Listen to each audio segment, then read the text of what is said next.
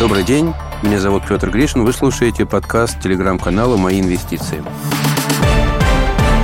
У нас сегодня очень интересная тема. Мы поговорим про банковский кризис, который перерос масштабы американского континента. В прошлом выпуске мы говорили про SVB банк, про то, что происходило, собственно, в Америке, и каким-то образом так вскользь упомянули Credit Suisse. Потом оказалось уже через неделю, что Credit Suisse стал как бы эпицентром еще одной ситуации, интересной, большой. Кто-то считает опасной, кто-то так не думает, но в любом случае есть о чем поговорить. У нас сегодня два гостя. Михаил, два Михаила на самом деле. Михаил Шлемов и Михаил Никитин. Ребята, привет. Петя, привет, спасибо привет, за привет. приглашение. Для тех, кто имен наших, ваших не слышал, не удержусь, скажу, что ребят большие профессионалы своего дела, много-много лет работали и в коммерческих банках, и в инвестиционных, и в России, и за границей, и в рейтинговых агентствах. В общем, у нас тут, ну, цвет, скажем так, банковской мысли. Начнем с самых простых, вот э, давайте, самые простой характеристики. Что это, в общем, такое происходит? Свидетелями чему мы являемся? Как это правильно назвать?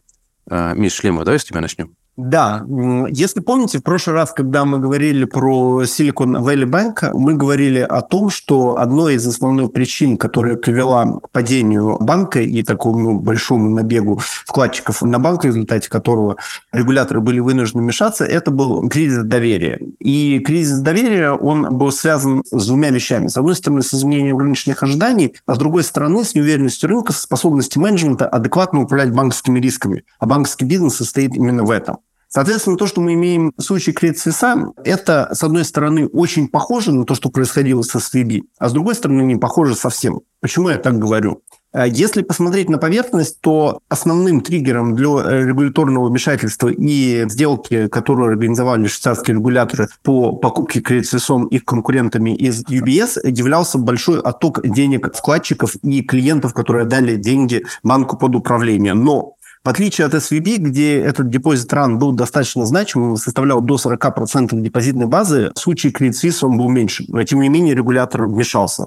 Возникает логичный ответ, почему. На мой взгляд, мы на самом деле наблюдаем завершение истории, которая началась очень давно, а именно еще аж в 2008 году с глобальным финансовым кризисом. Многие помнят, что он начался с падения банка Stearns, потом был Lehman Brothers. Но одно из таких важных последствий, которое произошло, это европейская часть так называемого bulge то есть крупнейших мировых инвестиционных банков, на самом деле из этого кризиса вышел в крайне плохом состоянии. И очень многие проводили реструктуризацию. И в частности, банк UBS, который в этот момент купил Credit Suisse, сделал вещь, которая получила даже такое английское название to UBS, что означает радикальная реструктуризация с снижением объема активов инвестбанковских операций. И после такого near death experience, то есть почти такого предсмертного experience а, UBS превратился в совершенно такую другую организацию. Тем не менее, проблемы, с которыми столкнулся UBS, были характерны для других банков. Например, очень характерная история была с Deutsche, банком, который долгое время считался больным человеком Европы. Но с Credit Suisse в том конкретном случае история обошлась на самом деле достаточно мягко. Он намного лучше управлялся, объем рисков был достаточно стабильным, но это привело к такой ситуации, когда менеджмент имел роскошь долгое время игнорировать то, как меняется рынок и не менять бизнес-модель. И, соответственно, было, тем не менее, поскольку рынок менялся, в Credit менялся менеджмент, там было несколько этапов реструктуризации, каждый из которых строилась вокруг того, что нужно сократить высокорискованные операции. И корнем этих проблем было достаточно слабый corporate governance, а именно управление рисками с точки зрения counterparty. Многие из вас могут помнить ситуацию, связанную с хедж-фондом Arhedas, Capital Management, потом была еще ситуация с Greensteel, и все по большому счету это ситуации, когда не сработала внутренняя система риск-менеджмента банка. Соответственно, причина, по которой регуляторы вмешались, на наш взгляд, заключалась в следующем. В октябре прошлого года Credit Suisse уже столкнулся с достаточно большими оттоками депозитов и был вынужден привлечь капитал. Был объявлен очередной план реструктуризации. Но результаты финансовые, которые были объявлены после этого, были по-прежнему достаточно слабые. И это привело к тому, что уверенность рынков и инвесторов, и регуляторов в том, что текущий менеджмент сможет справиться с вызовами к текущей бизнес-модели Credit Suisse, в особенности ситуации, когда кризис доверия стал быстро распространяться по рынку, радикально снизилась, регуляторы были вмешаться. Прошу прощения за длинный ответ, но короче, к сожалению, не получилось бы. Понятно. Скажи, пожалуйста, Миш, а вот э, все-таки в каком смысле можно говорить о том, что вот эта история, начавшаяся в Штатах, перекинулась на Европу. Через какие каналы происходит? Вот ты сказал про сомнения в способности управлять рисками или менять бизнес-модель. Но это, кажется, не очень действенной вещью, нет? Это вот если инженерно прям подойти, каким образом происходит, что сначала мы боимся одного банка, а потом мы начинаем бояться другой? Ну, как правило, такой кризис развивается следующим образом. Мы вначале наблюдаем ситуацию, когда происходит стресс в отдельных банковских игроках. Это происходило в Америке и было связано фактически с неспособностью управлять процентным риском и риском ликвидности. И как только это происходит, достаточно большие, хочется сказать, прямо силы либо управляющие инвестиционных фондов, которые в основном, как правило, занимаются другими секторами, так называемые генералисты, которые занимаются всем и вся, начинают тратить свое время на то, чтобы посмотреть, а где еще в индустрии, которая в моменте находится под стрессом, есть потенциальные тонкие места. И начинает рваться где тонко. Дело в том, что за последние годы таких ситуаций, похожих на Credit Suisse, либо на SVB, где был мисс-менеджмент риском, и про который рынок знал, что в принципе качество управления находится на уровне ниже среднего, назовем это так, было достаточно много. И в этот момент рынок начинает активно смотреть на эти истории и играть на понижении. И в каком-то смысле это становится самосбывающимся пророчеством, когда запускается такой процесс очищения рынков, и вот этот кризис доверия распространяется.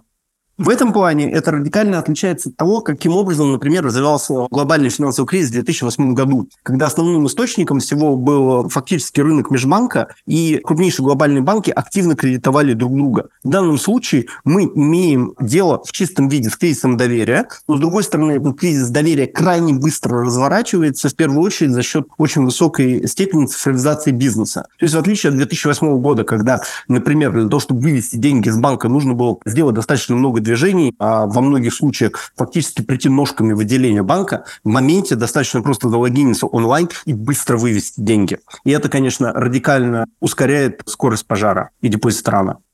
Ну да, мы говорили про это вот в прошлый раз, когда обсуждали СВБ.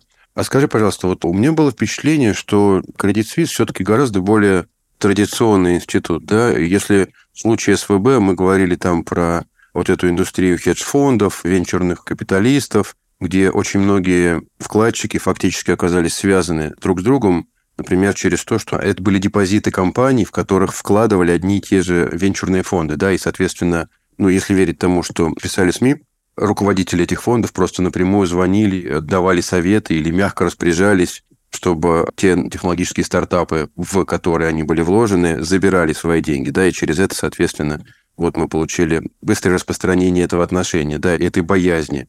Ну и плюс мы увидели все вот эти вот скриншоты, да, из интернет-банка SVB. А в Credit Suisse вот мне все время казалось, что это организация, ну, скажем так, не настолько передавая, не то что технологически, а я бы сказал, что средний возраст клиента Credit Suisse существенно выше. Нет? Это вот э, никаким образом не должно было повлиять на то, как и чего боялись клиенты Credit Suisse. Насколько оправдана точка зрения, что вот тот отток вкладчиков, или, может быть, даже не вкладчиков, а клиентов из, э, по крайней мере, той части Credit Suisse, которая была банком для состоятельных клиентов, начавшаяся в прошлом году из-за того, что Швейцария присоединилась к санкциям против нас, что он, в общем говоря, поставил крест на вот эту вот модель. Ты согласен с этим или нет? Нет, я не согласен с этим. Давайте попробуем все-таки разобраться в вещах, которые похожи на кейс SVB, потому что он такой достаточно показательный, и что не похоже. Первая фундаментальная вещь, которая похожа, это то, что средний чек клиента и в SVB, и в Credit Suisse был многомиллионным. То есть, если мы помним случай SVB, средний размер клиентского счета составлял приблизительно в районе 10 миллионов долларов против, например, страховой суммы Соединенных Штатов 250 тысяч долларов. Это достаточно значимое превышение. И, например, это значительно выше, чем, например, в том же First Republic Bank, который по-прежнему находится под стрессом в США. Там, по-моему, средняя сумма депозита составляет в районе 200 тысяч долларов. Но, тем не менее. А случай Credit Suisse – это банк, в особенности его часть, которая касается обслуживания международных ультра-high net worth клиентов. А определение ультра-high net worth для наших слушателей в швейцарском понимании следует обозначить. Это составляет от 30 миллионов долларов финансовых активов, которые заложены в банке. Это означает, что эта клиентская база тоже крайне концентрирована. Более того, у таких клиентов, как правило, есть несколько private banking relationships, то есть Credit Suisse, либо там любой другой швейцарский банк, как правило, не является эксклюзивным. Как правило, таких банков два или три. Соответственно, это позволяет очень-очень быстро, на самом деле, переводить средства между этими банками, и это практически беспроблемно. Это такая первая важная вещь, которую нужно понимать. Вторая вещь, э, которую нужно понимать, э, несмотря на то, что в случае кредит конечно, не было такого, если хочешь, сетевого эффекта, когда достаточно небольшая группа людей могла оказывать влияние на поведение вкладчиков и корпоратов. Тем не менее, в сегменте ультра-high net worth клиентов слухи тоже распространяются достаточно быстро. Это тоже достаточно, я бы сказал бы, коммуницирующая между собой социальная группа, если можно так сказать. Поэтому пожар тоже разжигался. И, наконец-то, третья вещь, про которую нужно помнить, это о том, что достаточно большая часть активов швейцарских банков, как правило, управляется так называемыми external asset managers. То есть что это означает? Это означает, что клиента непосредственно советует внешняя компания, в то время как активы заблокированы либо учитываются, соответственно, под управлением банка, либо на его балансе. Соответственно, в этом случае такие external asset manager, по большому счету, играют ровно такую же роль, которую сыграли венчурные фонды в случае падения SVB. Тем не менее, а, несмотря на все то, что я описал, само по себе потеря ликвидности кредит Свиса не являлась критической в отличие от SVB. Нам нужно вернуться к очень важному тезису. SVB потерял фактически 40% депозитной базы, которая непосредственно учитывалась на балансе. Огромное количество активов клиентов непосредственно швейцарских банков учитано в так вне балансе. Это то, что по-английски называется assets under management, либо в русском переводе мы бы скорее это назвали активы под управлением в фондах и активы в доверительном управлении. В данном случае все это учитывается на мне балансе, и, в принципе, там не возникает никакого liquidity mismatch, в отличие от того, которого есть с VB. Но само по себе снижение доверия к финансовому институту, в особенности принимая во внимание то, что Credit Suisse как глобали Systemically Important Financial Institution является эмитентом огромного количества структурных финансовых инструментов, мог привести к потенциальному ripple effects, сравнимых с тем, что мы видели в случае Lehman Brothers. Поэтому в этом плане потеря доверия к менеджменту и их способности управлять кризисом в тот момент являлась ключевой. Хорошо. Понятно, точка зрения. Миш, скажи просто, а вот с точки зрения макро, как бы ты сказал, насколько будут серьезные последствия для экономического роста в Штатах или в Европе от того, что мы сейчас видели, что в Штатах или, соответственно, в ситуации с кредит Свисом, какая существует зависимость между тем, что происходит с банковской системой, и тем, каким образом растет, например, кредит в экономике? Самый простой ответ на это заключается в том, что банки будут осторожнее подходить к выдаче кредитам и будут ужесточаться потенциальные требования к заемщикам. И само по себе это равносильно поднятию ставки центральными банками по большому счету. То есть, с одной стороны, мы наблюдаем два э, таких достаточно интересных эффекта. С одной стороны, рынок надеется на то, что проблемы в банковской отрасли приведут к тому, что центральные банки будут медленнее повышать ставки, но сам по себе банковский кризис является monetary tightening, конечно. А более интересный вопрос заключается в том, что приведет ли вот этот monetary tightening через снижение выдачи банковских кредитов к сталкиванию экономики в рецессию. И, на мой взгляд, ответ на это совсем не очевиден. Почему это так? Дело в том, что мы по-прежнему с точки зрения глобальной а, макро находимся в ситуации, когда и домохозяйства, и корпораты имеют значимую эксцесс сбережения, которые образовались еще со времен после ковида. Это давай означает, тут, что... Миш, Миш, подожди секундочку. Э, давай, я хотел включиться и перевести для тех, кто забыл, что monetary tightening, как ты его назвал, это, наверное, ужесточение финансовых условий, и, соответственно, эксцесс сбережений, как ты сейчас назвал, это, наверное, избыточное сбережение, да, в каком-то смысле, те, которых или могло не быть, или не должно было быть. Да, спасибо большое, Петя, за уточнение. Но вкратце вот это сводится к тому, что эти избыточные сбережения, которые накоплены в банковской системе, позволяют домохозяйствам и другим экономическим агентам намного меньше полагаться на банковский кредит с точки зрения финансирования своей конвенционной программы, так и инвестиционной деятельности. Поэтому такой нокаут-эффект, либо значимый эффект на экономический рост от банковского кризиса, во всяком случае, на данном этапе, совершенно не является предопределенным, на мой взгляд. Понятно. Скажи, просто, ну и чтобы закрыть вот эту часть, получится у UBS переварить то, что он купил? На что будет похож этот конгломерат через какое-то время? Отличный вопрос, и я, наверное, должен начать с некого дисклеймера. В моей карьере были 4 года, когда я работал в банке UBS в московском офисе, поэтому этот э, банк, э, скажем так, близок моему сердцу, и я сохранил о нем самое прекрасное воспоминание. Одна из важных вещей, которые нужно знать про UBS, о которой я сказал, отвечая на еще первый вопрос, что же происходит, заключалась в том, что UBS на самом деле удалось провести очень-очень масштабную реструктуризацию по снижению, с одной стороны, риска в инвестиционном банке, а с другой стороны, по откручиванию рискованных позиций, которые были на балансе непосредственно коммерческого банка, еще сформированные до глобального финансового кризиса. Команда менеджмента, которая это делала, была совершенно легендарной. Вот. И помимо менеджмента, очень значимую роль в этом процессе, в частности, в построении institutional фреймворка и governance, в рамках которого бизнес-модель UBS изменилась, сыграл совет директоров. В частности, вполне уже такой легендарный председатель совета директоров UBS, как Аксель Вебер, который ушел оттуда приблизительно год назад, если мне не изменяет память. UBS в том виде, в котором он подошел к ситуации Credit Suisse, представляет себя организацию, которая очень четко была ориентирована на органический рост. И, честно, у них это очень и очень хорошо получалось. Реструктуризация Credit Suisse является сложной, неочевидным процессом, но, в принципе, такие ситуации уже были. Сложность, на мой взгляд, заключается в том, что текущий менеджмент UBS приходил все-таки под органический рост, а не под такую кризисную ситуацию. Поэтому вопрос экзекьюшена этого мерджера является ключевым. Если мы посмотрим на условия, по которым UBS согласился приобрести Credit Suisse, то фактически они получили в том или ином виде госгарантии приблизительно 25 миллиардов франков дополнительно к 3 миллиардам франков, которые они заплатили. Это достаточно много. Но, с другой стороны, Объединенный инвестиционный банк UBS плюс Credit Suisse будет занимать приблизительно 25% активов, взвешенных с учетом риска всей группы. И это много. Целевой показатель UBS, с которым они хотели держаться, составлял, как правило, где-то в районе 15%.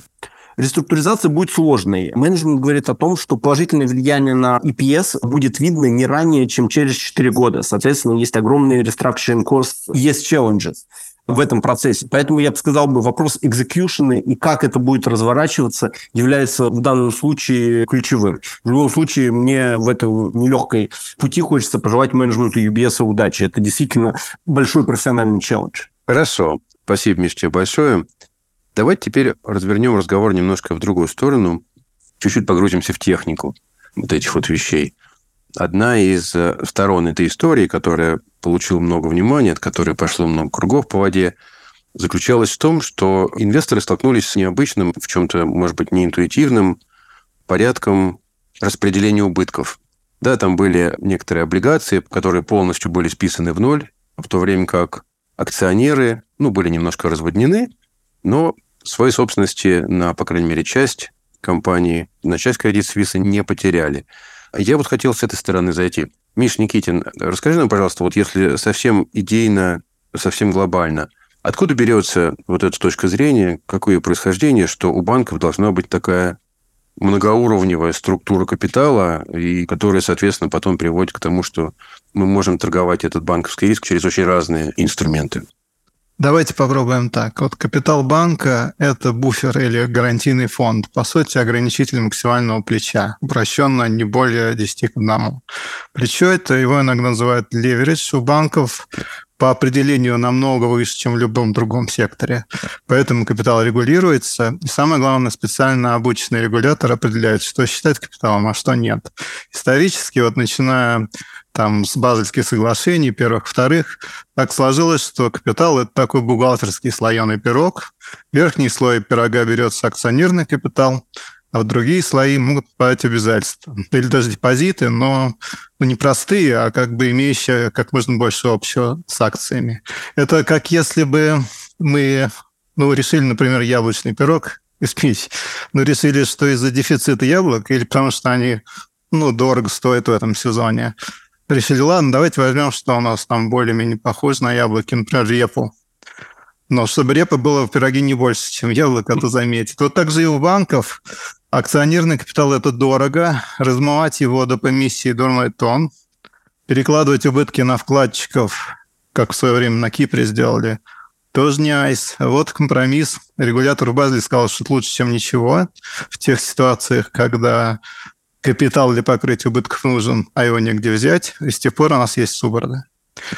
Ну, а, значит, суборды вечные – это, это отдельный вопрос. Спасибо. Мне понравилась аналогия с репой.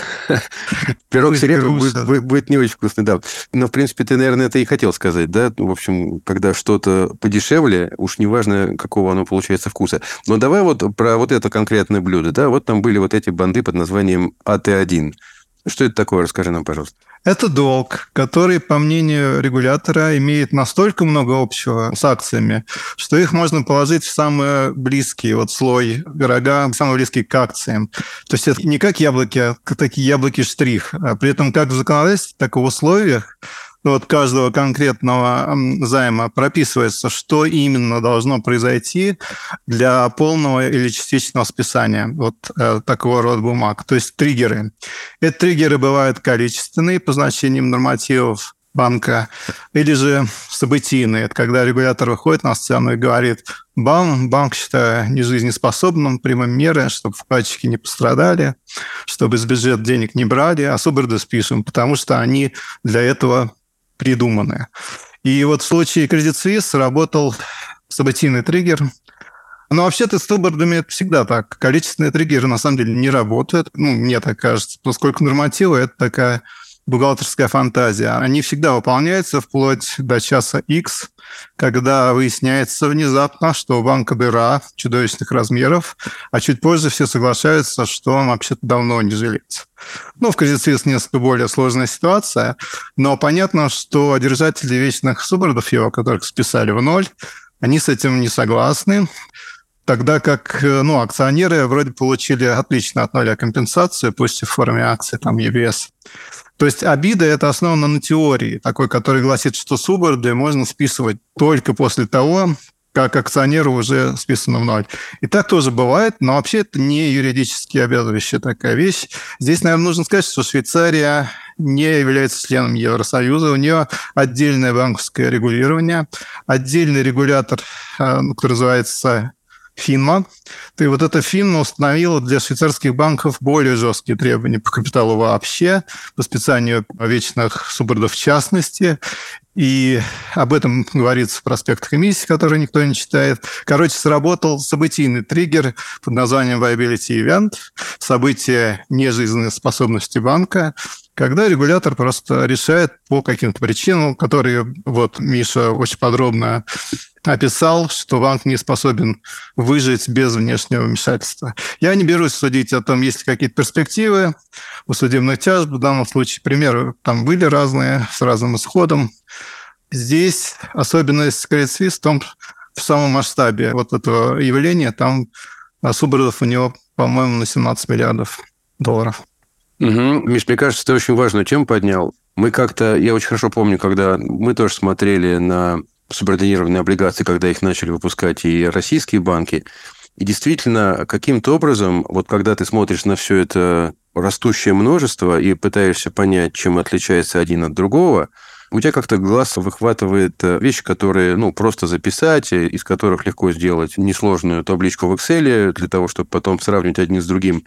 И там, конечно же, люди смотрели вот э, именно на вот эти вот количественные пороги, да, при достижении какого уровня достаточности капитала убытки будут раскладываться, в том числе и на этот инструмент.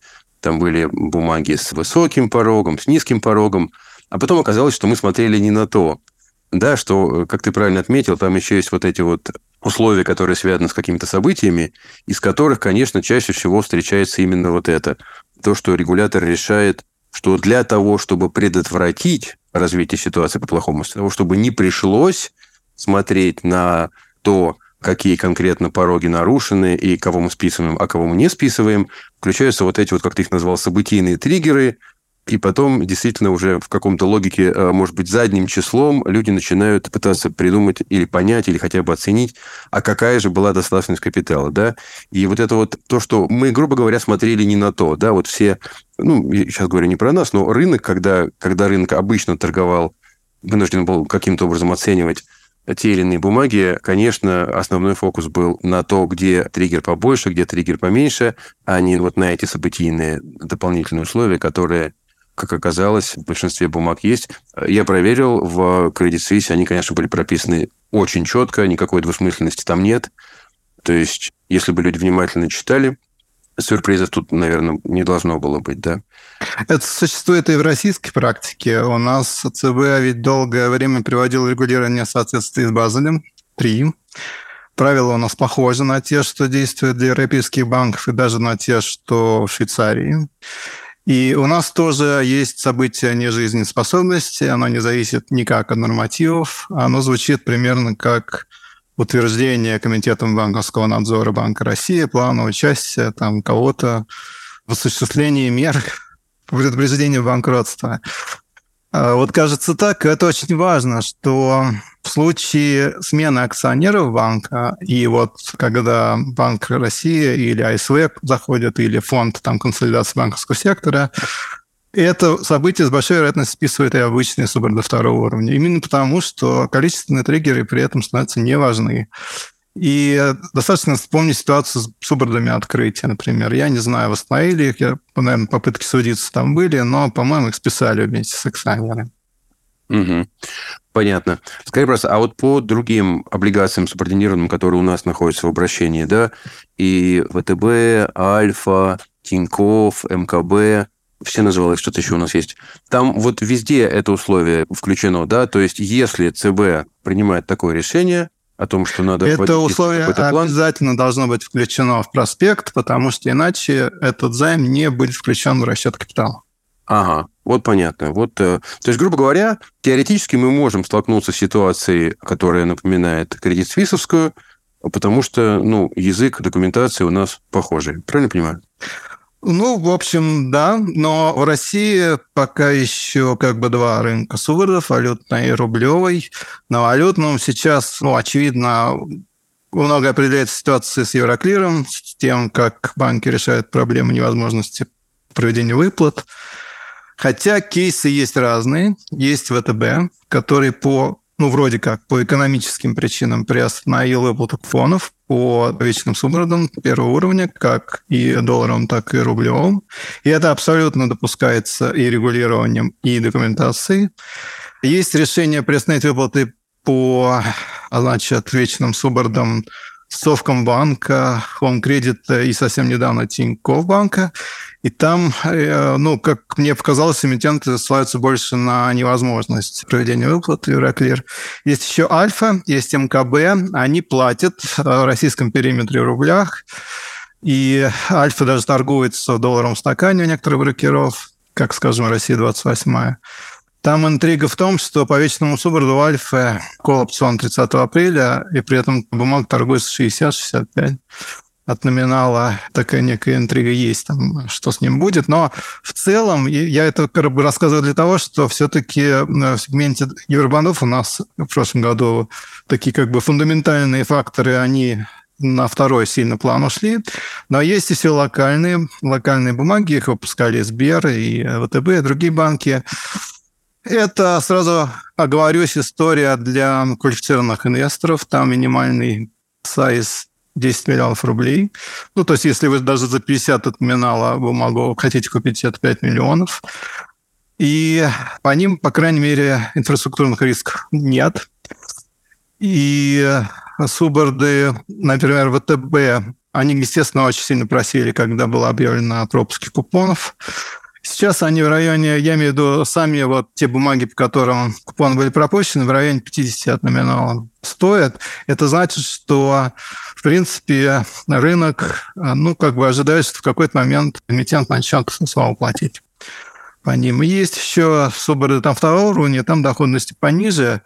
Неделю назад разместили новый выпуск совсем Дом РФ. По нему рублевой купон, по-моему, районе 13. Напомню, все это для квалифицированных инвесторов. Я никаких рекомендаций на этот счет давать не буду, сам подобно не инвестирую и акцентирую именно вот на том факторе, что уровень нормативов не имеет, на мой взгляд, определяющего значения в тех ситуациях, когда у банков возникают серьезные проблемы. Капитал – это, к сожалению, но в принципе, он смотрит нормативы, отражает картину с довольно большим лагом. Хорошо, Миш, спасибо большое. Вот на этом моменте, я думаю, мы закончим. Много всего интересного, полезного, ребят, вы сказали. Когда-нибудь обязательно запишем еще выпуск, где вы объясните, как вообще считается достаточность капитала, как она работает и откуда эти цифры берутся. Тоже отдельно интересная бухгалтерия. Может быть, кому-то будет не бесполезна эта информация. Спасибо вам большое. Спасибо, Миш Никитин. Спасибо, Миш Шлемов. А, спасибо, Очень... что пригласили. Всегда, всегда рад. Всегда приходите. Давайте. Спасибо большое и слушайте нас через неделю.